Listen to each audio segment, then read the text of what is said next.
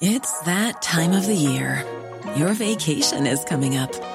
You can already hear the beach waves, feel the warm breeze, relax, and think about work. You really, really want it all to work out while you're away. Monday.com gives you and the team that peace of mind. When all work is on one platform and everyone's in sync, things just flow wherever you are. Tap the banner to go to Monday.com.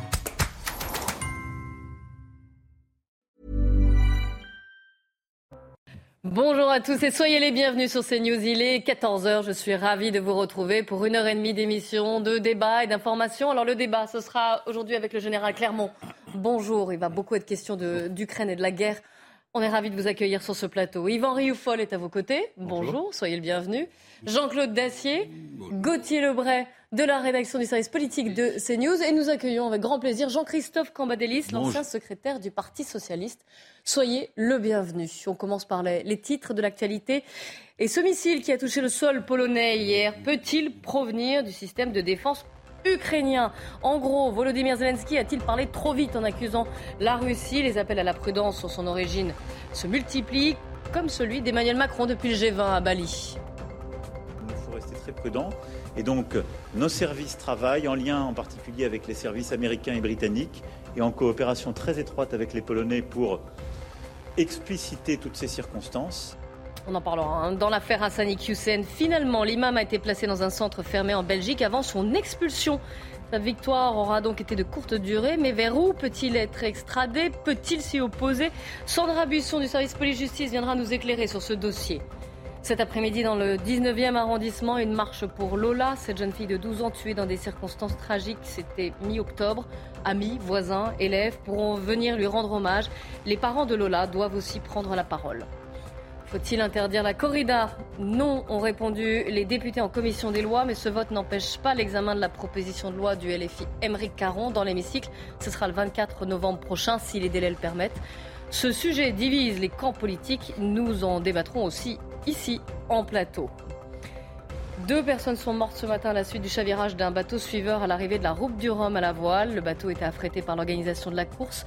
Une dizaine de personnes se trouvaient à bord de l'embarcation qui suivait donc le vainqueur de l'épreuve, Charles Caudrelier. Les circonstances de l'accident n'ont pas été précisées commence avec notre débat et avec ce missile euh, d'origine pour l'instant inconnu qui a tué euh, deux personnes dans un village polonais pas très loin de la frontière avec l'Ukraine. C'était euh, hier. Le missile est tombé alors que la Russie a mené hier des frappes massives sur les infrastructures ukrainiennes. Plusieurs villes ont également été touchées, dont Lviv qui est à l'ouest, pas très loin d'ailleurs de la frontière polonaise. Et on se pose la question alors d'où vient ce missile Qui a pu tirer? Vous savez que Volodymyr Zelensky a aussitôt pris la parole pour euh, accuser la Russie.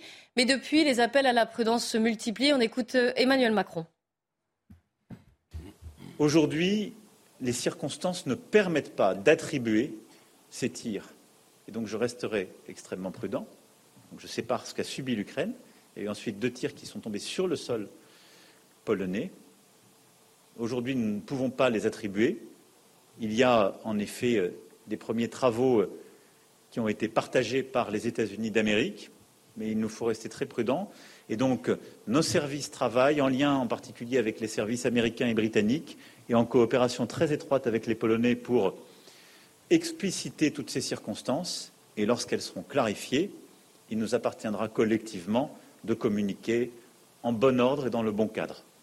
Mais voilà, il y a en tout cas eu, ça c'est un fait, plus de 85 tirs de la Russie, sans aucun doute, sur l'Ukraine, le sol ukrainien contre les populations ukrainiennes. Il y a eu deux missiles qui sont tombés sur le sol polonais. Maintenant, il faut qu'on fasse la clarté. Et aujourd'hui, c'est surtout euh, un moment de solidarité, d'amitié, de condoléances à l'égard de la Pologne et de son peuple.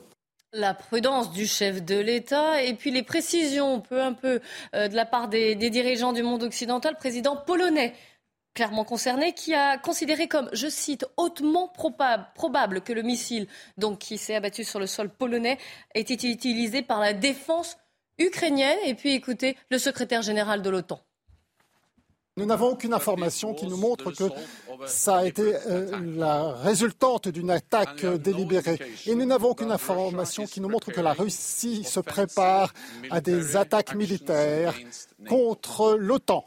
L'incident a manifestement aurait été euh, généré par un missile anti-aérien euh, qui était utilisé pour défendre le territoire ukrainien contre les attaques russes et les attaques de missiles. Mais j'aimerais vous dire que ce n'est pas la faute de l'Ukraine. La Russie a une responsabilité à l'heure où elle continuait euh, sa guerre illégale contre l'Ukraine. Général Clermont, si je traduis, ce serait en fait une erreur du système de défense ukrainien. C'est possible déjà techniquement, avant d'en venir aux leçons de cet épisode. Je pense que le meilleur qualificatif, c'est celui qui a été utilisé par le président de la Pologne, qui a parlé d'un accident malheureux.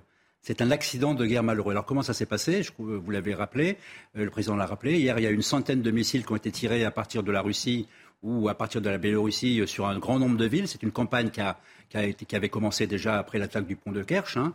Donc euh, lorsqu'il y a des tirs de missiles, des tirs balistiques ou des tirs de croisière, la défense antiaérienne, qui est composée d'à peu près une trentaine de systèmes répartis euh, sur, un, sur l'ensemble du territoire, dont par exemple pour protéger la ville de Lviv, hein, qui a été attaquée, elle se met en marche et elle, tire ses missiles pour intercepter, essayer d'intercepter les missiles balistiques et les missiles de croisière. C'est dans ce cadre-là que un des missiles, un système antiaérien qui vraisemblablement protéger la ville de Lviv a raté son interception et les missiles, au lieu d'intercepter le missile balistique, ils ont continué leur trajectoire balistique vers la Pologne et se sont écrasés en Pologne. Donc c'est vraiment. Ça arrive souvent ce genre de. Ça n'arrive pas, ça n'arrive pas, ça n'arrive pas souvent. Ça n'arrive d'autant moins souvent que les systèmes modernes, l'opérateur détruit le missile en vol s'il n'a pas fait le but. Et le missile peut s'autodétruire en vol si au bout de quelques minutes il n'a pas trouvé une cible. Donc, euh, mais le système euh, apparemment qui euh, est mis en cause, c'est un système SA10, S300, qui est un système déjà ancien, qui n'avait probablement pas la capacité de se détruire en vol. Pourquoi est-ce que Volodymyr Zelensky a tout de suite accusé la Russie? Ah, peut-être les trois leçons. Euh, oui, alors allez-y, vos trois leçons, ça fait partie C'est ma troisième leçon de, cette la troisième leçon. Première leçon, c'était très bien géré par l'OTAN. C'est-à-dire qu'il y a tout de suite, euh, la, question s'est posée, mais est-ce que c'est intentionnel et, qu'est-ce que c'est que ce missile? Euh, Donc ça, c'est important. et, ensuite, je pense que la nature du missile était connue depuis très longtemps. Parce que c'est pas compliqué. Vous allez sur le site, hein, il y a des morceaux de missiles. Vous regardez les morceaux. Vous avez pas le, vous avez pratiquement le nom du missile. Vous n'avez pas le nom de l'unité à laquelle il appartient. Vous avez le nom du missile. Donc, en fait, les, chancelleries occidentales euh, se sont échangées pour confirmer la nature de ce missile. Et ensuite, on a, fait en sorte de laisser la primauté à l'OTAN. Euh, d'annoncer la nouvelle. Donc ce n'est pas les Américains, euh, ce n'est pas les Polonais, ce n'est pas les Français. Le président Macron l'a bien dit, c'est pas moi de le dire. On le dira plus tard. Et donc on a remis l'OTAN en selle dans sa mission qui est la solidarité et, la cohésion face à la Russie. Donc un, une victoire pour l'OTAN. Une victoire pour l'OTAN, une victoire de solidarité, une victoire de, finalement euh, de, cohésion de l'OTAN. Voilà, ils sont pas déchirés. Euh, la Pologne n'a pas dit moi je m'en fiche, euh, je veux qu'on attaque. Ça s'est pas passé comme ça. Deuxième leçon, on ça confirme la volonté de non-escalade. Alors, ce pas des escalades, hein, de non-escalade des, des, Américains et de l'OTAN, puisque depuis le début de cette guerre, le message qu'on entend le plus, c'est nous ne sommes pas en guerre contre la Russie. Et, je pense que de la même manière, la Russie dirait je ne veux pas attaquer l'OTAN. Donc ça confirme cette volonté de maintenir le conflit à l'intérieur des frontières de l'Ukraine. Troisième leçon, et c'est là où je reviens sur la question de Zelensky, le président Zelensky, dans la logique inverse, lui, la logique, il recherche l'escalade. Hein, ça l'arrange l'escalade. Si la guerre se généralise, il sera plus seul face à la Russie. Il y aura des pays qui l'aideront à combattre la Russie directement et plus cette fois-ci directement. Et là, effectivement, le président Zelensky est mis en difficulté, mais vous noterez que l'OTAN le dédouane en quelque sorte, parce qu'en fait, il, il, il, Ils ont rappelé le, il est dédouané le rôle d'agresseur de la Russie. Opérationnellement, il est dédouané sur le fait qu'un missile qui se perd, ça arrive, c'est un fait de guerre.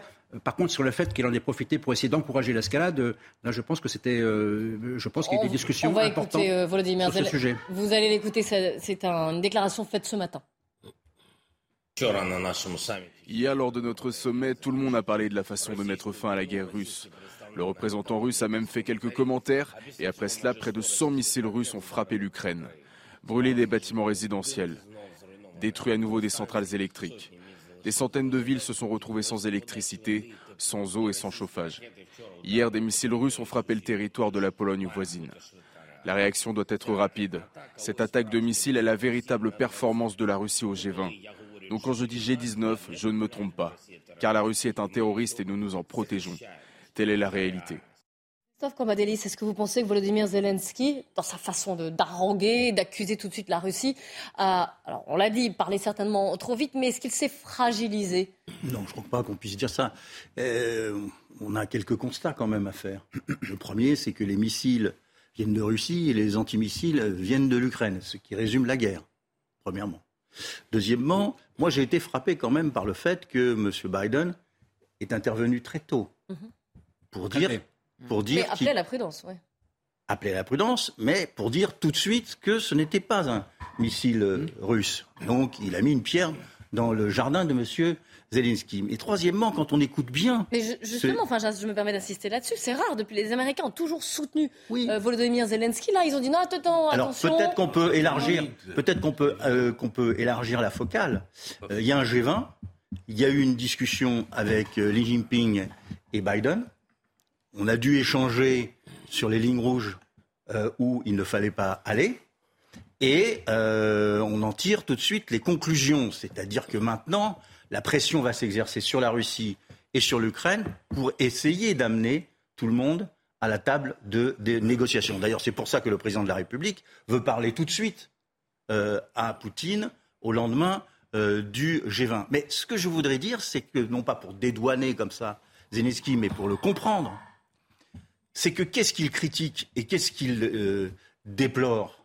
C'est que la stratégie du monde occidental, c'est comme l'OTAN n'est pas dans le coup, l'OTAN ne peut pas intervenir. Mhm. En attendant, c'est 100 missiles qui tombent sur l'Ukraine. C'est-à-dire que les, Russes sont en train de contourner. C'est ça le fait important. Mais bien sûr, bien sûr. c'est ça le fait important d'hier. Voilà, c'est-à-dire qu'ils sont en train de contourner les conditions dans lesquelles euh, la guerre se mène. Et donc maintenant, ils ont reculé créer une ligne de front et ils bombardent toutes les villes. C'est-à-dire qu'on va se retrouver, je termine d'un mot, on va se retrouver dans un hiver épouvantable où le peuple ukrainien va extrêmement souffrir, sans électricité, sans chauffage, sans eau, c'est là-dessus, c'est pour ça qu'il crie et qu'il appelle euh, au, soutien. Alors, général Clermont, je vous ai vu faire non, non, non de la tête, puis oui, oui, oui de la tête aussi. donc je... on ne peut pas dire il y a des non, on dit oui, il y a beaucoup de choses qu'on dit. Simplement pour préciser, cette affaire de campagne aérienne, ces frappes aériennes qui s'intensifient de plus en plus depuis qu'il y a un nouveau patron qui est arrivé à la tête des opérations, le général Sovorikin. Le général Sovorikin, auparavant, il était commandant de l'armée de l'air russe. Et dans l'armée de l'air russe, la force de l'armée de l'air russe sont les bombardiers stratégiques qui décollent de Russie et qui envoient des missiles de croisière partout. Donc il a décidé cette fois-ci de faire une vraie campagne aérienne. Sa cible, mm. c'est affaiblir euh, l'Ukraine de l'intérieur, les centrales thermiques, c'est continuer la guerre. La leçon syrienne, mon alors, oui, mais encore plus précis, encore mieux organisé que la Syrie, mais ça ne veut pas dire qu'il ne veut pas une désescalade. Ça veut simplement dire que euh, c'est une nouvelle phase de la guerre qui est rentrée, une phase de la guerre qui effectivement peut, peut, peut à la fois accélérer les négociations, mais également les reculer. Et ça, on n'est pas capable de le dire. Est-ce que l'aviation russe n'est pas en danger? On a beaucoup dit que les ah, systèmes anti-aériens avaient été livrés à l'Ukraine qu'il y avait danger. Non, en fait, elle est, en danger si elle rentre sur le sol ukrainien, mais elle ne rentre plus sur le sol ukrainien. Un, missile, un bombardier stratégique, ça, tire un missile qui a 2000 km de portée. Donc ils sont, de ce point de vue-là, euh, ils ont une capacité de destruction qui est euh, limitée au nombre de missiles. On est en train de détruire le pays, là. Ils peuvent détruire le pays. C'est ça l'élément nouveau. Yvan Moi, je crois que la, Russie a pris la mesure de sa faiblesse militaire face à l'OTAN, parce que la, Russie est aujourd'hui confrontée à l'OTAN, pas, pas, seulement à l'Ukraine, en tout cas aux États-Unis et à l'OTAN. Et donc, elle mène une guerre de l'énergie, une guerre énergétique, enfin une guerre contre les, centrales à charbon, les centrales nucléaires, enfin les, pardon, les centrales électriques, non pas les centrales nucléaires. merci. Et, effectivement, c'est une guerre tout à fait euh, qui, prend en otage la population. Ça, c'est une affaire intendue, et, et, je trouve très très choquant cette manière effectivement de vouloir bombarder une population civile pour la prendre en otage. Mais simplement, je trouve malgré tout que c'est Zelensky qui est le grand perdant de cet épisode-là. C'est-à-dire que l'on a vu apparaître une sorte de lassitude de ses soutiens qui craignent naturellement une généralisation d'une guerre à une guerre mondiale et on voit que ça ne tient qu'à un fil. Lassitude ou plus attention, on est J'ai l'impression, j'ai cru comprendre à travers, je n'étais pas, je n'étais pas sur que je personne n'en veut. Je termine. Oui, j'ai bien compris, j'ai bien compris que les, les, les tous ceux qui craignent une généralisation, une généralisation de cette guerre euh, se souviennent naturellement que la Deuxième Guerre mondiale a, a, été enclenchée parce que précisément la Pologne avait été agressée, que l'on voit bien qu'on était à deux doigts hier soir de, reconduire ce scénario-là, et que Zelensky est dans une escalade que tous les autres veulent éviter. donc je vois que, alors on nous dit qu'il est aussi dans son rôle, comme l'a dit Jean-Christophe Cambadélis, après avoir été bombardé toute la journée. Naturellement, mais peut-on s'arrêter quand même un quart de seconde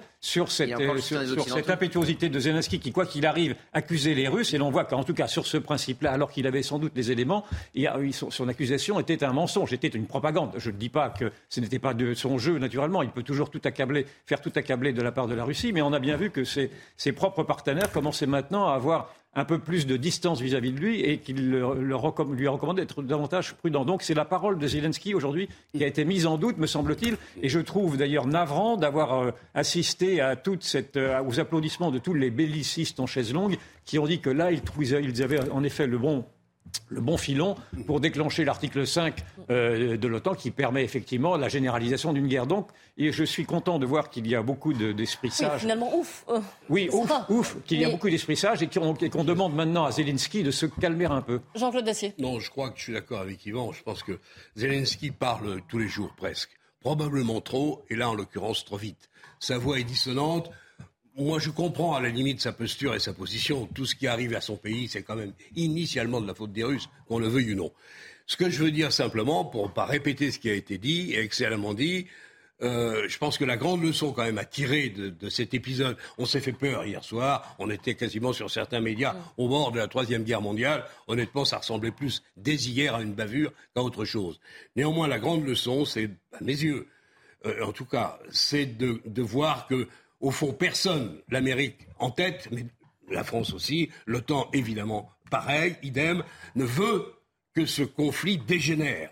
C'est quand même relativement rassurant. Heureusement, voilà. Donc je trouve que globalement c'est plutôt rassurant, mais comme je le disais tout à l'heure avec mon voisin, le fait pour moi majeur d'hier, c'est que euh, le président Poutine a envoyé sa réponse, un, au sommet de Bali, et, on attend une déclaration. Et hein, absolument. C'est vous croyez qu'on est à genoux, vous croyez qu'on est fini parce qu'on a abandonné Kherson? Sûrement pas. Il a envoyé 100 missiles qui font des dégâts considérables. Tu as raison, on ne se bat pas au plan militaire parce que l'Amérique a une supériorité considérable et les armées ukrainiennes sont équipées la plupart du temps de, de matériel militaire. Si on ne livre pas la bataille parce qu'on a du mal à l'amener, on essaie mais c'est difficile, on va frapper en effet les installations civiles c'est comme toujours, c'est l'Ukraine qui va payer la facture en nombre de vies tuées, disparues, et, puis en, matériel considérable. Le, pays va être détruit si on ne trouve pas rapidement une solution.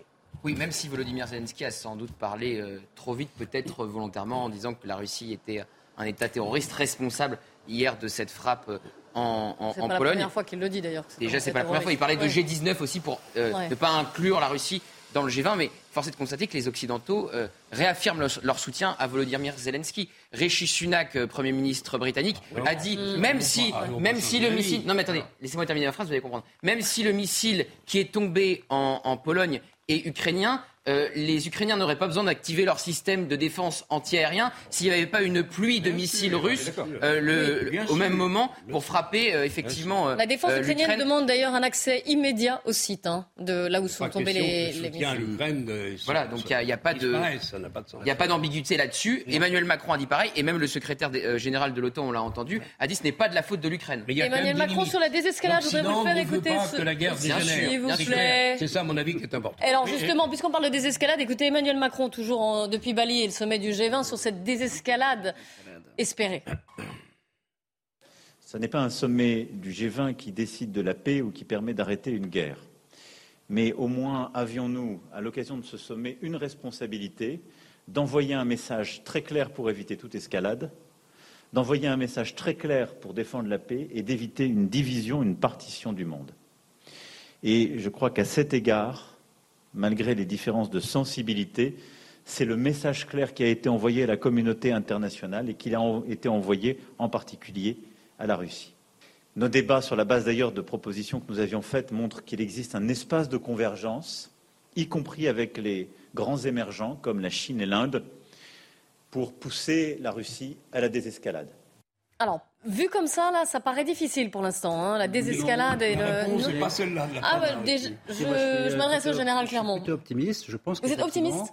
On rentre dans une phase où la désescalade n'est pas impossible, malgré les tirs de missiles qui vont continuer. Mais oui, vous nous avez dit qu'on rentrait dans une autre phase de la guerre. Je vais, revenir, je vais revenir sur la stratégie américaine qui reste la clé dans cette affaire-là. La, clé, c'est la position des Américains dans ce conflit. Les Américains, ils ont deux objectifs principaux. D'abord, c'est aider leur allié ukrainien à repousser les, les, Russes autant que faire se peut. C'est important autant faire se peut. Après, la deuxième, c'est affaiblir au maximum la Russie, euh, parce qu'ils en ont besoin dans, dans, le cadre des relations avec la Chine, et parce qu'aussi, il faut qu'ils donnent des gages aux Polonais et qui sont très inquiets sur la capacité de la Russie à reprendre des combats si les combats s'arrêtaient. Après, une fois qu'on a dit ça, je pense que le président Biden, qu'est-ce qu'il a compris au G20 Mais qu'est-ce que tout le monde a compris depuis très mm. longtemps? C'est que ce n'est pas, pas, une guerre régionale entre la Russie et l'Ukraine, c'est une guerre régionale avec des retentissements de guerre mondiale avec une récession en Europe, avec euh, la crise de l'alimentation dans le monde. Ils ne sont pas irresponsables, les Américains. Ils veulent pas que ça déborde, je pense que ça a été dit, ils veulent que ça reste en Ukraine. Et ils veulent donc mettre en œuvre les deux stratégies, affaiblir la Russie, aider l'Ukraine, mais pas jusqu'à déclencher un cataclysme mondial. Donc ce n'est pas ce qu'on approche d'un cataclysme mondial, parce qu'on voit bien que le monde est en train de souffrir de cette guerre, et, euh, quelle que soit d'ailleurs la, réalité des combats, que je pense que la question de la désescalade, des discussions, des négociations, et j'ajouterai, pour terminer cette, cette démonstration, c'est qu'en plus l'hiver arrivant, c'est plutôt propice, puisque les combats vont se calmer. Il y aura toujours des missiles qui vont partir, parce que les Russes en ont plein, ils vont continuer à tirer sur les villes. Mais je pense que la question de le mot négociation, qui avait disparu des paysages il des mois, est réapparu. Oui, Je pense qu'on peut en effet être rassuré. Vous y croyez pour deux motifs. Oui, d'abord parce que pour simplement parce que l'on peut voir, c'est-à-dire qu'on en a vu que et la Chine et les États-Unis qui se sont parlé, se sont accordés pour dire qu'ils ne voulaient pas, en tout cas, d'une menace nucléaire et que si la Russie euh, se mettait en branle cette menace-là, il serait là pour s'y opposer. Donc la Chine est quand même alliée maintenant de la Russie. Et donc c'est un allié que la Russie doit entendre. Et puis il me semble qu'il y a une clarification sur les buts de guerre de la Russie, parce qu'il y avait une suspicion sur sa volonté hégémonique qui était, si on entendait les Polonais ou les pays baltes ou les, ou les Ukrainiens, d'envahir la Pologne, d'envahir les pays baltes, d'envahir la, que sais-je, peut-être même de descendre jusqu'à Paris. On avait entendu ça. la Russie rappelle malgré tout que son but de guerre, simplement, c'est de récupérer le Donbass, de maintenir la Crimée et d'assurer ses frontières. Et donc, ça reste, de mon point de vue, un conflit régional ce n'aurait pas dû d'ailleurs dépasser. Mais vous n'êtes pas d'accord avec, avec des retentissements. Mais si, bien sûr, je suis tout à fait d'accord avec ceci. C'est avec des retentissements internationaux. C'est une guerre de civilisation. Nous avons déjà eu cette conversation depuis longtemps. C'est-à-dire, à travers, à travers cette guerre-là, il y a aussi la guerre menée par Poutine et ses alliés, de, notamment l'Inde et, la, Chine, contre l'Europe, qui est une Europe déclinante à leurs yeux, et en, tout cas contre le monde libre. Donc il y a, une authentique euh, guerre de civilisation derrière, mais c'est précisément parce qu'il y a une guerre de civilisation qu'il faudrait réduire ce conflit à sa, plus juste dimension, qui est une dimension territoriale qui ne concerne plus que les Russes et les, et les Ukrainiens. plus politique que ça. Je oui, pense mais ce qui compte pour les il y a plusieurs lectures. C'est que l'Ukraine n'entre pas justement dans le monde qu'ils vomissent aujourd'hui, c'est-à-dire dans le monde libre, encore moins dans l'OTAN, encore moins dans l'Union européenne. En gros, la neutralité de l'Ukraine leur conviendrait. À mon avis, c'est la clé. Général Moi, je suis très mal à l'aise avec le concept de guerre de civilisation. Je pense que c'est plutôt une guerre de, des autocraties contre les démocraties. C'est-à-dire qu'est-ce qu'il insupporte euh, aussi bien le président chinois que le président russe, c'est le modèle de société, mais c'est le modèle de société libérale dans lequel on peut s'exprimer. Euh, donc c'est pas pas une civilisation ça. Ça c'est une. J'allais rebondir, mais Jean-Christophe Gambélis vient de le faire. Il va dans mon sens. Allez-y. Oui, oui, oui. C'est quand même une guerre de civilisation parce que c'est une guerre euh, sur la démocratie ou pas la démocratie. Mais je pense que les buts de guerre de Poutine sont dépendants de sa situation stratégique, sa situation militaire au point de départ, il voulait envahir l'ensemble de l'Ukraine et il pensait que l'Ukraine allait s'effondrer comme un château de cartes. Bon, comme il l'avait fait euh, euh, euh, précédemment en Crimée. il été obligé de reculer et reculer dans le Donbass. Après avoir avancé, il recule. Et donc maintenant, il a une deuxième stratégie, on vient d'en parler, c'est d'affaiblir le peuple ukrainien. Euh, mais cela ne veut pas dire qu'il n'y a pas de discussion. Les discussions, euh, à ce niveau-là, elles ne s'annoncent pas euh, sur les plateaux de télévision ni dans les conférences internationales. Ça ne veut pas dire qu'il n'y a pas de contact avec des intermédiaires, peut-être. maintenant, la question qui se pose et à Zelensky et à Poutine, la vraie question stratégique, c'est comment terminer? Où est-ce que l'on va? Puisque Zelensky sait maintenant qui ne pourra pas aller en Crimée. Eh et, et, Poutine sait qu'il ne pourra pas aller à Kiev.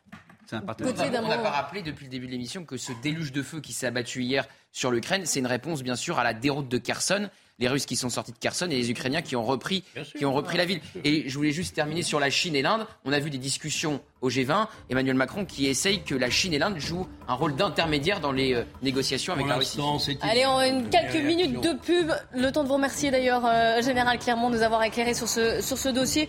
Et puis on se retrouve après pour reprendre notre débat. On parlera de l'imam marocain Hassan Iqiyoussen qui finalement va être extradé de Belgique. Vers où On ne sait pas encore trop. Le dossier n'est pas clair. On fera le point. Et puis vous verrez notre reportage euh, à bord d'un bateau de pêcheurs qui a pu sauver des migrants dans la Manche. Il témoigne. Écoute, restez avec nous. Il est 14h30, soyez les bienvenus si vous nous rejoignez. Le débat avec aujourd'hui Jean-Christophe Cambadélis, Jean-Claude Dacier, Yvan Rioufol et Gauthier Lebret de la rédaction de CNews.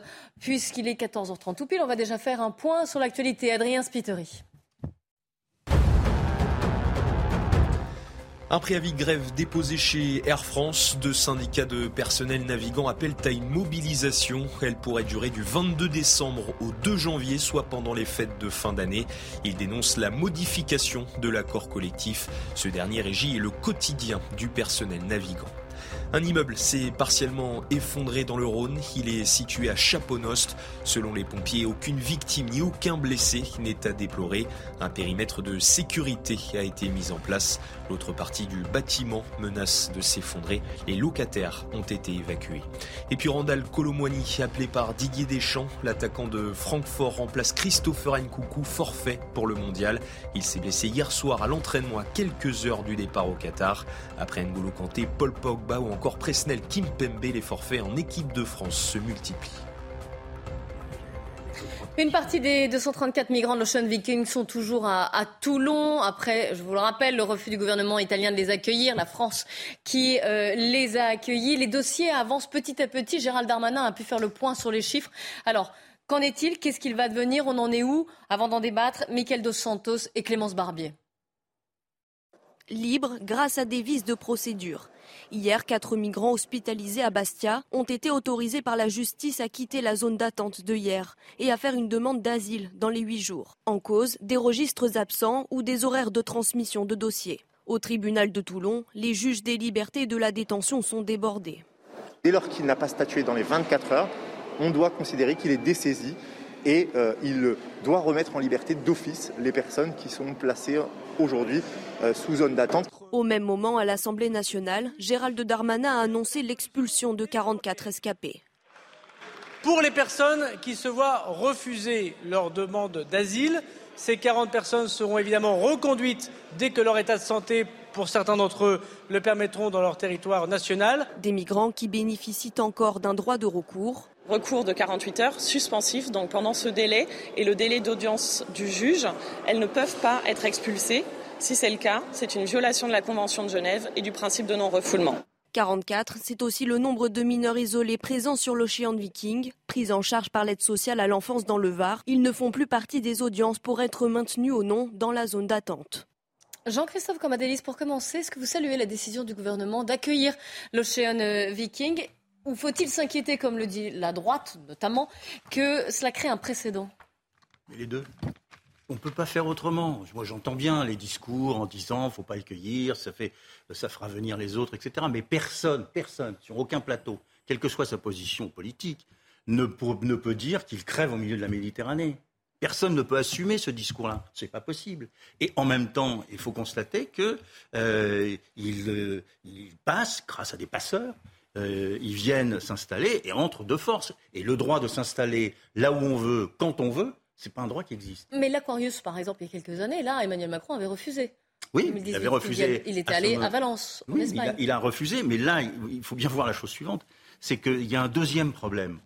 C'est que si l'Europe n'est pas unie sur ce sujet, chaque pays ne peut pas réussir tout seul.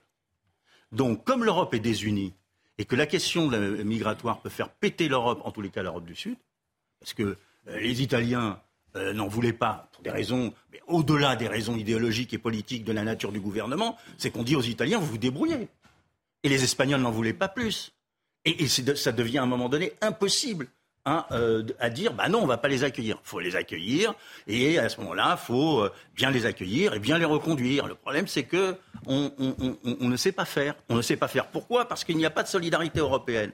C'est l'ensemble de l'Europe qui doit traiter ce sujet euh, migratoire aujourd'hui. Ce n'est Mais les politiques migratoires sont nationales. Pardon? Les politiques migratoires sont faites par les gouvernements nationaux. On oui, mais, mais, mais, aujourd'hui, on peut se mettre d'accord. Le précédent allemand a mis tout le monde dans la situation difficile aujourd'hui.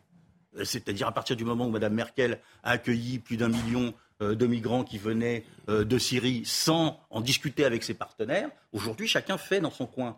Mais on ne peut pas faire face. sans arrêt, on va avoir ces débats hein, sur les plateaux en disant non, c'est pas possible, on ne peut pas l'accepter, etc., c'est une pompe aspirante. Mais en même temps, qu'est-ce que vous voulez faire? C'est pas les laisser mourir dans la Méditerranée. Euh, moi, je crois que l'opinion est en train de percevoir les limites précisément de cet argument humaniste qui est de dire que naturellement personne ne veut que les, migrants euh, se noient dans, en Méditerranée. C'est un petit peu cet argument qui a été repris par Darmanin hier quand il répondait à cette députée du Rassemblement national en disant il balayé vous, êtes prête, vous êtes prête à laisser mourir 44 enfants. C'est imbécile que de dire ça parce que personne n'est prêt à laisser mourir des enfants. Donc naturellement, s'il y avait des enfants qui étaient en danger ou des personnes en danger, naturellement que notre devoir était de les, de les secourir. Mais simplement, euh, le bateau n'était pas lui-même en danger. Ce n'était pas un bateau naufragé. Et ces naufragés-là, euh, prétendument naufragés, étaient des naufragés volontaires qui auraient, pu qui auraient pu partir, repartir de là où ils venaient. Donc ce que je veux dire par là, c'est que cette, cette antienne de dire qu'il faut se draper dans son humanitarisme et, son, sa générosité de façade empêche de réfléchir. Or, il faut réfléchir aujourd'hui aux conséquences d'une immigration non désirée qui est en train de bousculer l'ensemble du monde euh, européen et l'ensemble de la France. Sinon, bah, si, vous ne le voyez pas, moi je le vois en tout cas, dans la mesure où aujourd'hui, il y a un nouveau projet de loi qui est en, tous ces flux migratoires sont en train de déstabiliser une société fragile et en plus en y apportant des cultures qui sont des cultures de plus en plus conflictuelles. Et donc, il y a un moment donné, il va falloir réfléchir au fait de savoir si l'on continue à se, regarder le nombril et à s'applaudir soi-même en disant que nous sommes, nous sommes naturellement généreux, exemplaire, parce que l'on accueille la misère du monde et qu'il faut euh, naturellement sauver des enfants. On est bien d'accord, mais s'il faut sauver des enfants, il faut sauver tous les enfants. Or, déjà que la France n'arrive pas à s'occuper de ses propres enfants, je trouverais désagréable qu'elle ait à s'occuper des enfants des autres. Donc j'aimerais d'abord qu'on réfléchisse davantage euh, sur ce, phénomène migratoire, qui est un phénomène qui devient un phénomène intrusif, un phénomène violent, et parce que ce sont des, des, entrées de force qui se font, des forces avec naturellement une sorte de chantage humanitaire que je trouve détestable de mon point de vue, avec euh, la mise en cause des ONG, on ne va pas y revenir, mais je pense que ces ONG-là devraient d'ailleurs être sanctionnées. D'ailleurs, je ne comprends pas pourquoi le gouvernement ne dissout pas SOS Méditerranée comme il a dissous Génération Identitaire. Parce qu'ils sauvent quand même des... Je plus, exactement, une subvention. de la situation, quand on dit que c'est une crise européenne euh, qui, qui, couvre, en effet, puisque ça va mal avec l'Italie, ça va pas beaucoup mieux avec l'Allemagne, et regardez la nationalité du bateau Ocean Viking. C'est quoi, sauf erreur de ma part? C'est suédois. C'est suédois, mais qu'est-ce qu'ils viennent faire, les Suédois, là, avec des sociétés, avec des organisations humanitaires qui sont ou suédoises c'est subventionné évidemment par d'autres pays. Subventionnés euh. par nous, etc. Comme si les Suédois et les Danois, soit dit en passant, qui ont des politiques très restrictives en matière d'immigration, voulaient nous laisser accueillir hein. au sud de l'Europe. Ça ressemble quand même à une manœuvre un peu grossière. Donc il serait quand même temps que le gouvernement français, le président de la République en tête évidemment, se décide à à nous dire ce qu'il veut vraiment en matière d'immigration. Alors je sais bien qu'il n'a pas la majorité à l'Assemblée nationale et que c'est pas facile dans ces conditions, mais il l'avait il y a lors du quinquennat précédent. il l'avait lors du quinquennat précédent et on n'a pas vu. On n'a pas vu davantage de résultats. Alors on va voir ce qu'il y aura dans le projet qui va être discuté quand. Euh, Alors, comme toujours, il y a un débat en décembre sans texte et sans vote, et il y a le texte qui arrive au Parlement en janvier. On va voir ce qu'il y aura dedans. En attendant, quand M. Darmanin nous annonce que 40 ou 50 ou 60, 44, on ne sait plus très bien, 44, vont être reconduits et réexpulsés quand leur état de santé le permettra. J'attends de voir, puisque moi. Il y a des recours aussi. Hein, J'avais cru naïvement qu'il y avait au moins une douzaine de recours possibles, si ça n'est pas sorti de l'auberge. Oui, euh, sur, sur, le projet de loi. On réduit le nombre de recours maintenant. on va non, pas encore. De 12 à 4.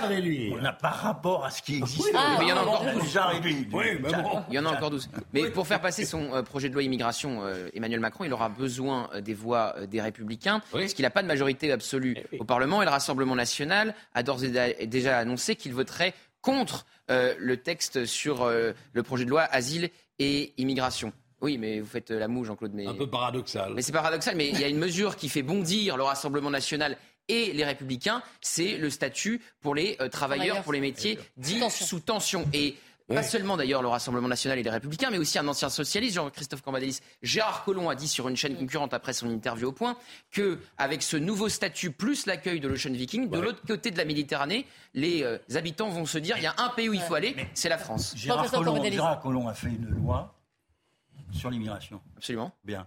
Pourquoi il n'a pas posé ce problème? Ah bah c'est toute la question. Pourquoi Voilà, donc à l'époque. donc, aujourd'hui, j'entends bien, j'entends bien, j'entends bien, j'entends bien qu'aujourd'hui il a quelques comptes à régler avec le président de la République. Sans doute. Bon, donc il se saisit de cette question pour le faire. Mais le problème, c'est là où je serais pour une fois d'accord, c'est que l'instrumentalisation, l'instrumentalisation de l'immigration nous empêche de penser l'immigration. Des deux côtés. L'instrumentalisation. Et donc, nous, nous ne sommes pas capables d'avoir un débat d'une nation adulte par rapport à un problème qui se pose euh, dans... Euh, pourquoi euh, le Rassemblement national, chacun sait bien que l'immigration et ses problèmes en cascade, c'est du gâteau pour le Rassemblement national. Pourquoi ils votent pas la loi Mais parce qu'ils vont pas abandonner. Pour les travailleurs, ils vont pas abandonner une, une matière aussi féconde pour leurs intérêts électoraux. Mais, vous, pensez, que la loi, ça va, ça va changer Jean-Christophe bah, qu'est-ce que vous pensez du rôle des ONG Parce qu'on a parlé d'Ocean Viking, il y en a d'autres, hein, de ces ONG qui ont été montrés du doigt là, dans, cette, euh, dans cette crise. Bah, il y a d'abord ONG, ONG, parce que quand on parle de, de, de la Suède, je ferai remarquer que le gouvernement suédois n'est plus un gouvernement social-démocrate. Ah, ils, ils, ont perdu les gens. De peu, hein. De, peu. Pas de beaucoup. De peu. Pas de beaucoup. Et donc, donc, contrairement aux Danois qui mènent une politique qui se rapproche du Rassemblement national. Donc aujourd'hui, vous avez deux gouvernements anti-immigration. En Europe. Les Danois, et, donc, les ONG, et les Suédois. Et donc pour les ONG, qu'est-ce que vous en pensez? Les, les, les Italiens et les Hongrois. C'est toujours la même Et les Polonais J'entends bien que derrière, il y a euh, de, sûrement des forces politiques, euh, que sais-je encore. Mais elles ont un rôle, c'est qu'il y a des gens qui sont en train de mourir au sein de la Méditerranée. Donc elles, elles outrepassent pas un peu leur rôle par Non, elles, elles, ont, si, si on veut, depuis, depuis Aquarius, elles ont modifié leur angle d'attaque. C'est-à-dire que depuis Aquarius, c'était on impose les migrants dans les pays qui doivent les accepter. Aujourd'hui, c'est on recueille ceux qui sont dans une situation difficile. Et on demande oui, mais, assistance. voilà, mais, mais c'est pas du tout la même chose. Mais sur la carte de l'émotion, parce que c'est très intéressant, si on réécoute ce que disait précisément Emmanuel Macron en 2018, quand il a refusé d'accueillir l'Aquarius. Il disait Je ne vais pas céder à l'émotion. Et on voit bien qu'aujourd'hui, le gouvernement, avec Gérald Darmanin, notamment hier à l'Assemblée nationale, quand il dit à cette députée du Rassemblement national Laure Lavalette, vous auriez voulu quoi Qu'on laisse mourir ces 44 euh, enfants? Que fait le gouvernement Il joue la carte de l'émotion. Donc on voit bien que il y a eu un volte-face d'Emmanuel Macron sur cette question-là qui tombe en plus mal pour le gouvernement puisque la politique que, voulait mener Emmanuel Macron, c'est une politique de fermeté pour ne pas laisser les clés de l'Elysée à Marine Le Pen. C'est sa hantise dans 4 ans quand il arrivera au terme de son mandat. Euh, je voudrais juste, puisqu'on parle d'émotion, je voudrais juste vous montrer ce reportage. Il est assez exceptionnel. C'est Jeanne Cancard, Fabrice Elsner, euh, résumé par Michael Dos Santos. Ils ont pu rencontrer un pêcheur, là on est dans la Manche, qui a recueilli des migrants. Il va vous raconter ce qu'il a vu, ce qu'il a vécu. De toute sa carrière, Olivier Folk n'avait jamais été confronté à une telle situation. On a vu euh, trois migrants euh, tomber à l'eau, donc on a bien vu les passeurs euh, pousser les migrants. On suppose c'est par rapport à l'argent, parce qu'ils étaient avec leur téléphone à ce moment-là. On suppose c'était il y avait un rapport avec la transaction. Dans une eau à 12 degrés, les trois migrants tentent de survivre. Le pêcheur de Calais décide alors de les sauver de la noyade. Je les ai hissés à bord. Et le premier qui était vraiment en hypothermie avancée, euh, de toute façon, on n'arrivait même pas à, tenir quoi que ce soit dans les mains. Et après, on a récupéré le troisième en hypothermie. Il n'arrivait plus à nager de toute façon. Ce bateau-taxi, qui tentait de rejoindre l'Angleterre depuis Calais, Olivier Folk l'avait croisé quelques instants plus tôt près de la côte d'Opale. Les migrants tentaient alors de monter à bord. Les CRS ou les gendarmes s'arrêtent et ils n'ont pas le droit d'intervenir dans l'eau. C'est comme ça. Alors j'ai vu euh, un père, euh, je suppose que c'était le père avec un enfant sur les épaules et l'autre dans les bras. Quand on voit ça, c'est quand même. Euh, ça touche. Une embarcation de fortune surchargée dont les places sont vendues à prix d'or par les passeurs sur les réseaux sociaux. Sur TikTok, il y a des annonces qui sont faites comme quoi pour 1000 euros, 2000 euros, vous pouvez traverser la Manche. Donc ils vous donnent un point GPS, vous payez euh, avec votre téléphone. Après avoir été pris en charge, l'un des migrants a promis de retenter sa chance dans les prochains jours. Yvan Rieufol, je voudrais que vous réagissiez à ce reportage. Oui, non, mais, là, il n'y a aucune question. Naturellement, la question ne se pose pas s'il y a des gens en danger, des gens en noyade. Non, nous allons les récupérer. Ça, cela, cela va de soi. C'est le, le, les principes humanitaires essentiels. Mais simplement, encore une fois. Ce qui est fou, c'est que c'est ce pêcheur, lui, qui intervient. Oui, oui, mais bravo, bravo très bien. On ne va pas, on va pas lui reprocher. Pas les gendarmes n'avaient pas le droit de venir dans l'eau. Oui, je ne vais pas lui reprocher ça. Non, mais plus généralement, excusez-moi d'aller au-delà quand même de ces, de, ces problèmes. Naturellement, ce sont des problèmes tout à fait euh, humains, je l'entends bien. Mais est-ce que une politique, une bonne politique doit être une politique des bons sentiments? Je ne crois pas. Or, pour l'instant, nous avons trop d'interdits idéologiques qui nous empêchent de réfléchir précisément à ces problèmes posés par cette nouvelle immigration qui est une immigration de peuplement. C'est-à-dire qu'aujourd'hui, nous sommes culpabilisés de telle manière que nous avons vu quand il y a eu un, député Rassemblement national qui a dit qu'il retourne en Afrique, ils ont été, ce député-là a été accusé de, faire du racisme. Il n'y avait pas de racisme là-dedans. C'était maladroit, c'était brutal. Voilà, parce que vous savez qu'il y a eu une. voilà, c'était un peu équivoque. Son propos était équivoque qu'il a. François oui, l'accusé de s'adresser aux députés et non au bateau.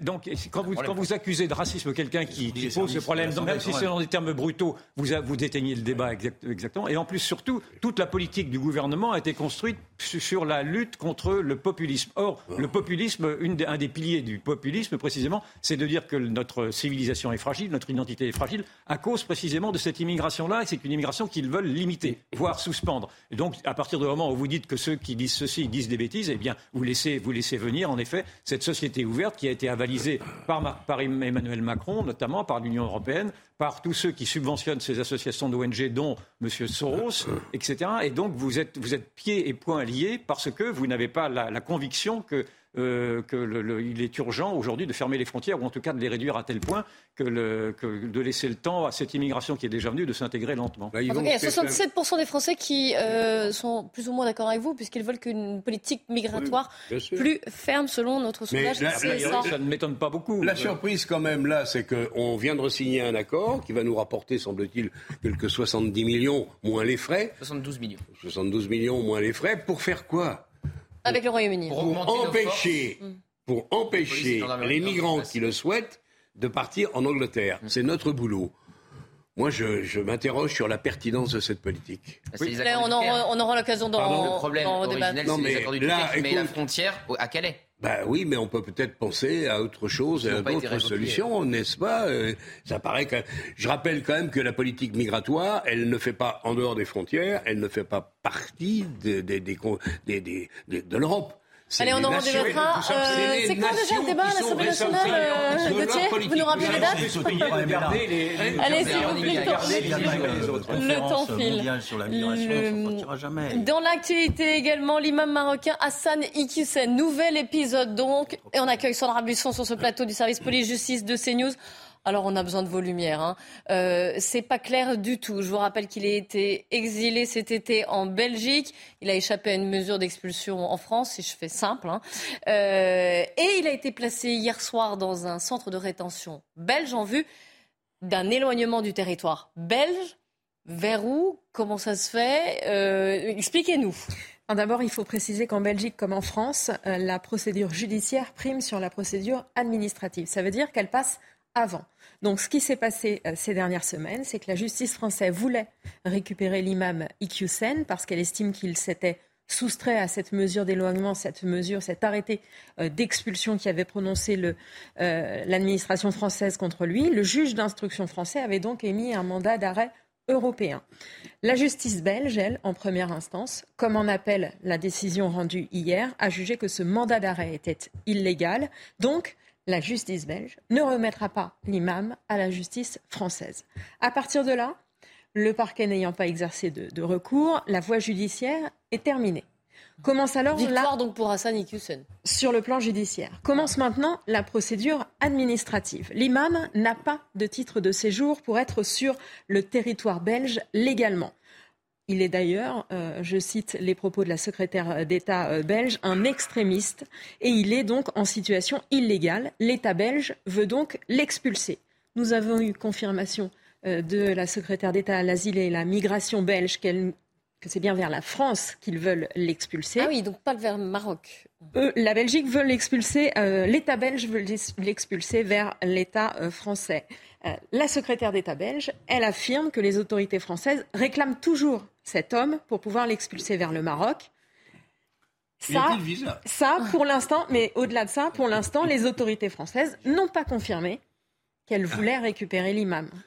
L'État français n'a pas confirmé qu'il voulait et qu'il allait récupérer cet imam. Euh, On ne sait pas s'il va accepter ou non euh, ça. Donc, il peut s'y opposer? Il a des recours L'État peut, comme tout, de la même manière que le Maroc pouvait refuser de récupérer euh, l'imam, la France peut refuser de récupérer. Donc il fait quoi? il, est en transit quelque Pour l'instant, pour l'instant, non. Il est en centre de rétention. L'État va se prononcer dans les heures qui viennent, forcément dire si oui ou non on le récupère pour le renvoyer ensuite euh, au, Maroc. Et puis parallèlement, il faut savoir que les avocats euh, d'Assani Hussein vont faire jouer une première voie de recours. C'est ce qu'a indiqué euh, l'avocat belge à l'AFP, donc dans les heures qui viennent. Donc de toute façon, ce recours pour l'instant sera suspensif. Jean-Claude Dacier. Bah, écoutez, moi je pensais dans un premier temps que ça arrangeait au fond le ministre de l'Intérieur de ne pas recevoir cet individu. Là, la, situation a quelque peu évolué, au, moins au plan judiciaire. Euh, je pense que maintenant, M. Darmanin a comment dire, intérêt à terminer son boulot. Parce Mais comment il peut faire Attendez, il est quand même pas mal secoué. Il est pas mal secoué à l'Assemblée et ailleurs, par des déclarations parfois un peu excessives ou abusives. on lui ressort l'affaire Iqiyoussen, pas plus tard qu'hier. Et on lui ressort, effectivement, tu as raison, assez fréquemment, mais qu'est-ce que vous avez fabriqué? Je pense qu'aujourd'hui, je peux me tromper, mais que ça serait plutôt dans son intérêt de le recevoir, si c'est administrativement possible de le recevoir à condition à condition qu'il puisse rapidement le réexpédier au Maroc et donc d'avoir le fameux visa, comment on appelle ça Le visa consulaire ou le, laisser-passer consulaire. de la part des autorités marocaines avec lesquelles on a des relations de qualité Au début, l'État avait ce laisser-passer consulaire, mais cet été, le Maroc il annulé. Ah avait annulé ce laisser-passer consulaire, mais euh, on avait discuté avec l'entourage du, ministre euh, il y a quelques semaines qui nous disait qu'il ne doutait pas que le Maroc allait... Euh, remettre à nouveau. Euh, je ne sais pas si vous avez lu le Parisien aujourd'hui, mais l'imam Hassani Hussein qui s'exprime. Alors, c'était avant la décision, hein, on, est, on, le précise, c'était le, je crois, le jeudi, jeudi novembre. dernier, juste avant la deuxième audience. Je, il reconnaît, hein, je veux bien qu'on me condamne parce qu'il est sûr et certain que j'ai dit des choses condamnables, mais m'expulser de l'endroit où je suis né, alors il parlait... Euh, euh, là où j'ai toujours vécu, voilà, il parlait de la France, hein, pardon. C'est comme déraciner un chêne. Et puis il dit ensuite, j'ai tout de suite compris que j'allais devenir un bouc émissaire, une sorte d'offrande sur l'autel de la politique. Peut-être que M. Darmanin a sans doute voulu faire de moi un exemple et doubler ses mentors par la droite, voire par l'extrême droite. Jean-Christophe Cambadélis. il se défend euh, comme, comme, il peut, il reconnaît quand même. Il reconnaît quelques. notamment sur ses propos antisémites. Hein, il reconnaît que ses propos ont été. A été, inqualifiable au, regard de la morale et au regard de notre éthique et au regard de la loi. il se place en bouc émissaire. Euh, euh, ouais, je sais pas. Mais dans cette affaire, le problème, c'est le Maroc.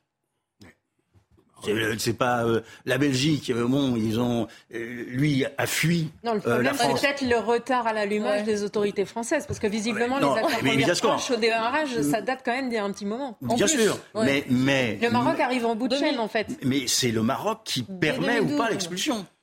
Oui, d'accord, mais à la base. Reconnaissons quand même que le, dossier, le dossier a pris un peu de retard et qu'aujourd'hui, il y a quelques arguments, je dirais simplement de bon sens, si j'étais à la place d'eux, mais ce n'est pas mon cas.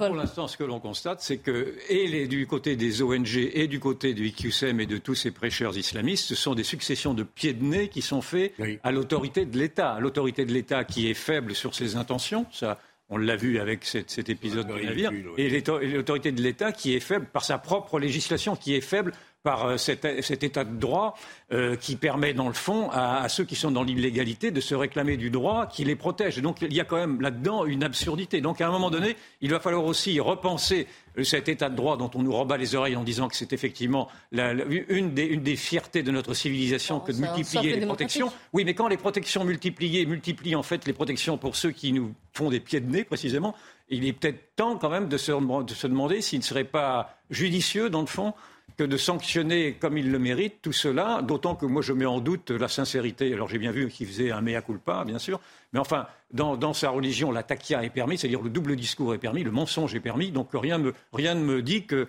effectivement, ce monsieur Ikyusen-là dit vraiment la vérité. Je me souviens qu'on avait béatifié Tarek Obrou on, béatifie Tarek Obrou, qui est l'imam de Bordeaux, mais si vous regardez les anciennes vidéos de Tarek Obrou, lui-même disait qu'il voulait le califat, lui-même avait traité Atatürk de juif déguisé en musulman, etc. Et donc, il y a toujours ces doubles discours chez ces gens-là. On peut peut-être régler cette affaire avant le grand débat à l'Assemblée nationale, ce serait peut-être euh, bien.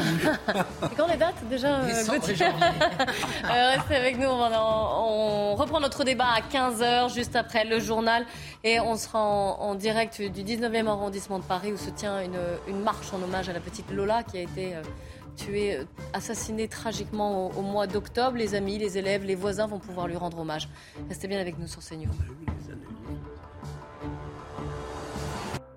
Vous êtes bien sur euh, CNews. Bonjour à tous, soyez les bienvenus à la une de l'actualité aujourd'hui. Il n'y a pas d'indication d'une attaque délibérée en Pologne, c'est ce qu'a déclaré le secrétaire général de l'OTAN, John Stoltenberg, à la suite de cette explosion en Pologne hier. Les ambassadeurs des pays membres de l'Alliance Atlantique se sont réunis en urgence aujourd'hui à Bruxelles.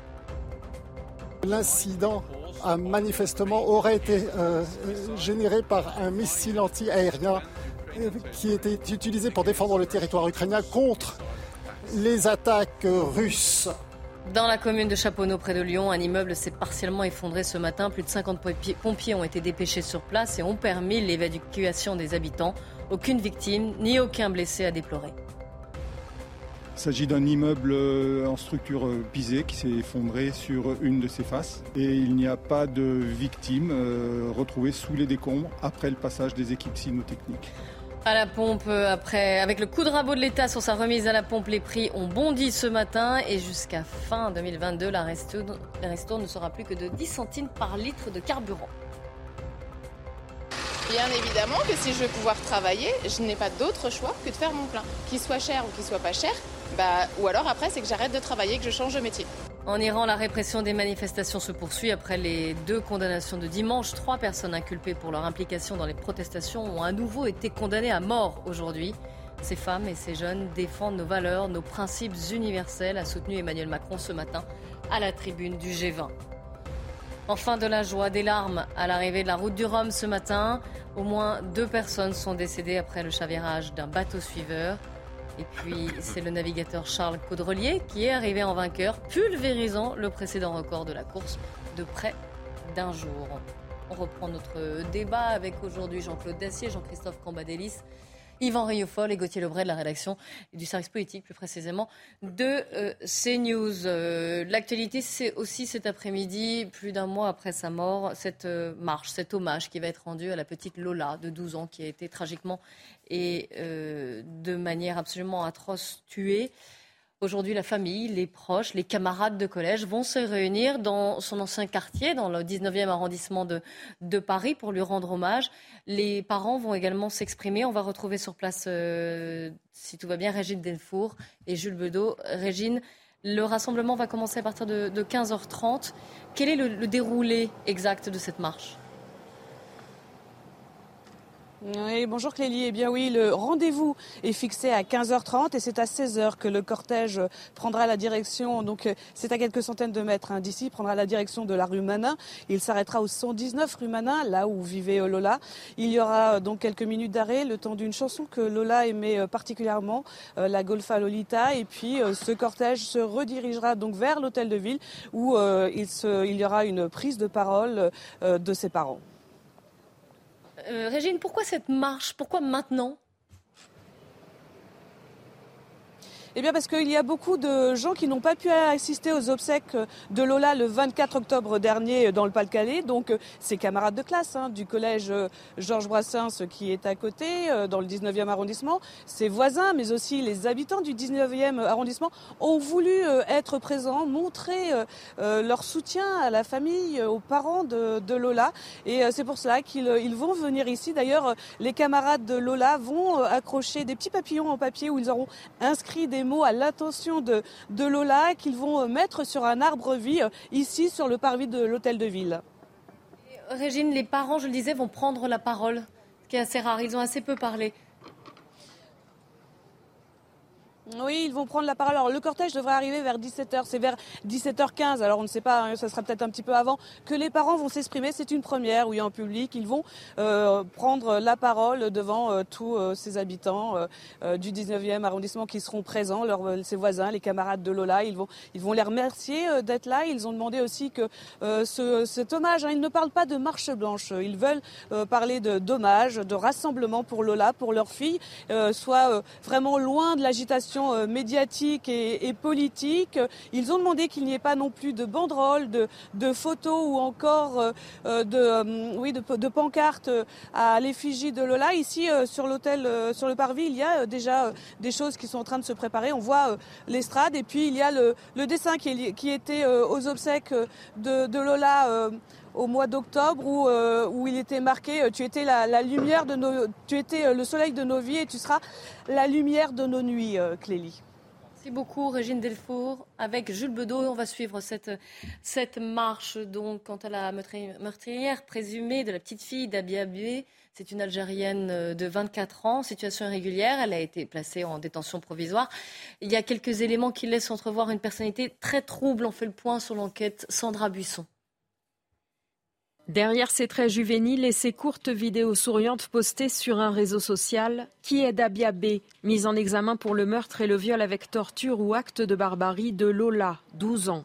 Les témoins qui l'ont vue errer juste après les faits décrivent une femme de 24 ans au comportement étrange, traînant pendant une heure dans la rue cette malle où gît le corps de l'enfant. Dans les locaux de la brigade criminelle, la femme reconnaît les faits dans un premier temps. Face aux photos du corps supplicié de la victime, elle lâche que ça ne lui fait ni chaud ni froid. Mais elle se rétracte quelques heures plus tard sur sa responsabilité et raconte alors aux enquêteurs avoir relaté un rêve, s'être défendue d'une agression au couteau et s'être battue contre un fantôme.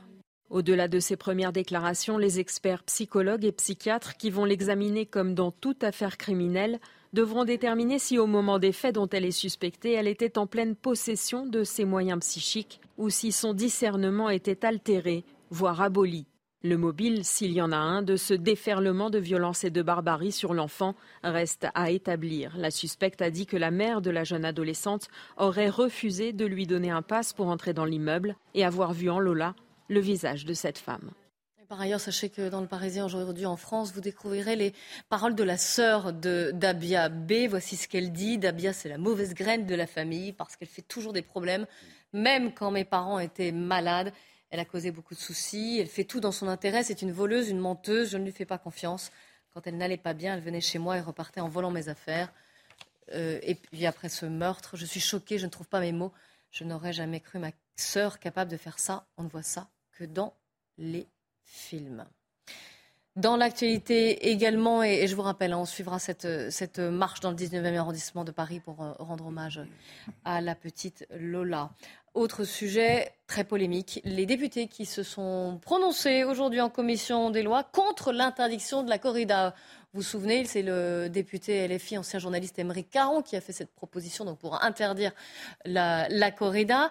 Alors, en commission, les députés ont rejeté. Ils ont dit non, ça ne sera pas interdit, mais ça n'empêche pas qu'il y aura quand même un, débat. Et nous, nous sommes allés euh, dans le Gard, qui est une terre de corrida. Stéphanie Rouquier. Dans le pays nîmois, le monde taurin ne décolère pas. Une proposition de loi portée par le député insoumis Émeric Caron veut interdire la corrida en France. Pour les aficionados, c'est toute une tradition qui est menacée.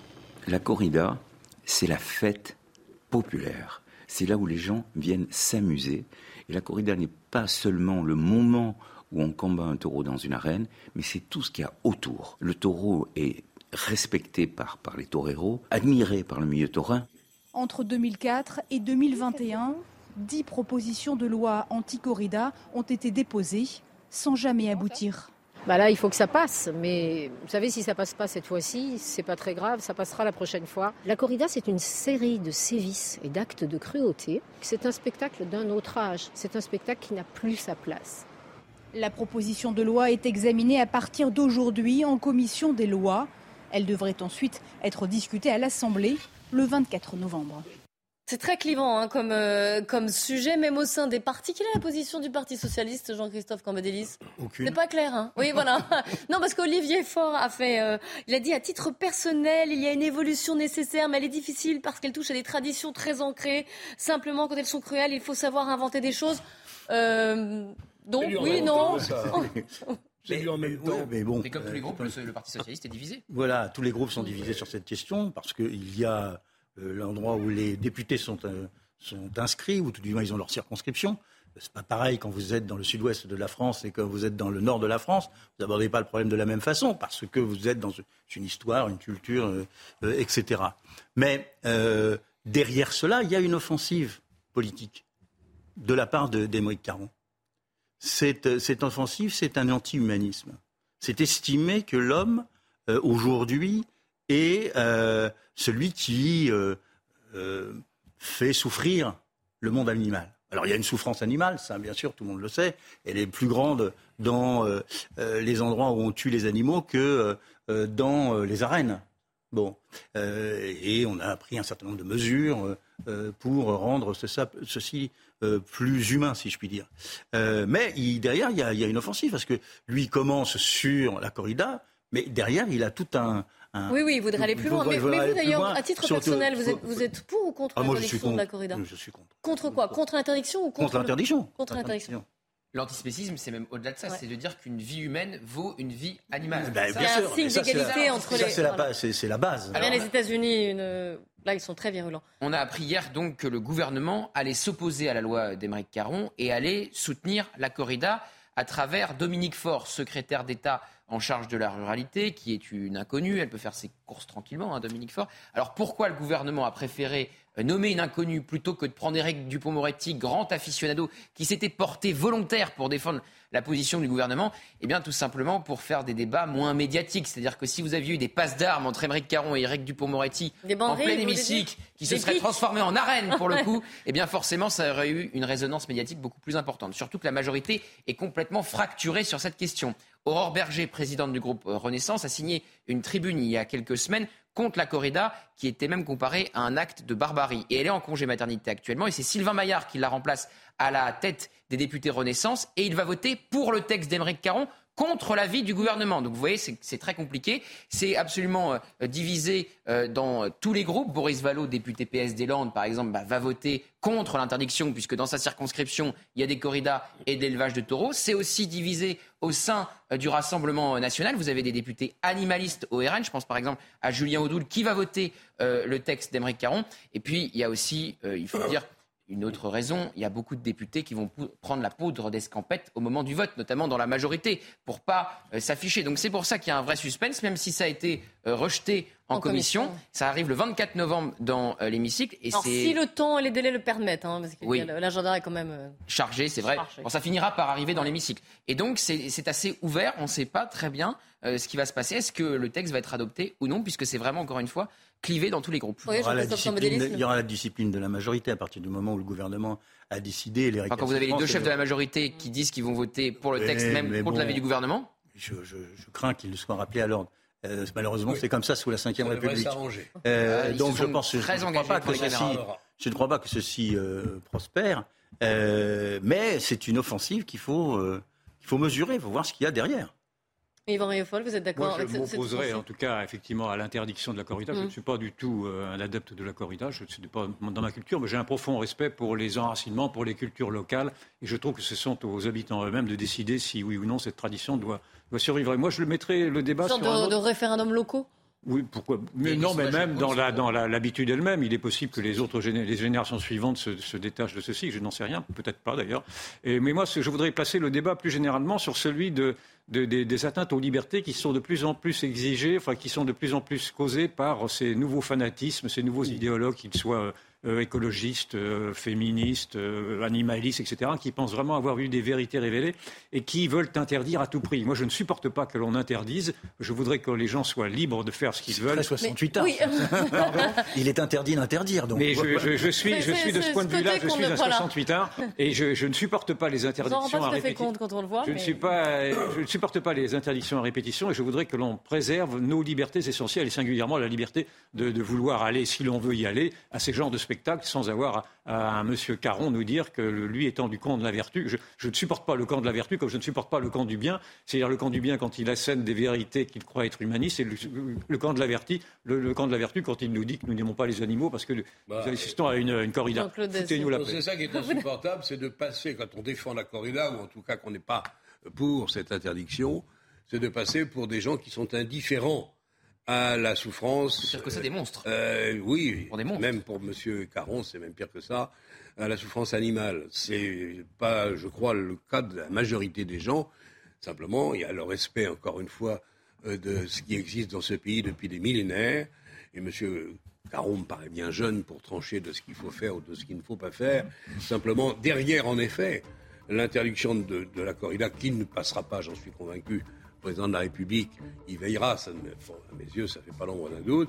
Il n'y a pas de raison de maintenir la chasse, il n'y a pas de raison de maintenir la chasse à court. Ah pour autant, pour autant, il faut regarder ce qui se passe dans les abattoirs, il faut regarder ce qui se passe dans les grandes cathédrales, où tu as des centaines de milliers de poulets qui pondent des centaines de milliers d'œufs. Il y a du travail à faire. C'est cela dont M. Caron devrait s'occuper si c'était un peu raisonnable. Messieurs d'être venus débattre euh, aujourd'hui. On se retrouve demain dès 14h. Dans un instant, Nelly Denac et ses invités, 90 minutes info.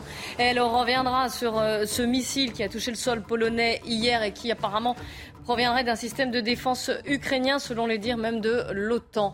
Restez bien avec nous sur CNews et si vous voulez revoir cette émission ou avoir plus d'infos, n'hésitez pas, cnews.fr. Retrouvez tous nos programmes et plus sur cnews.fr.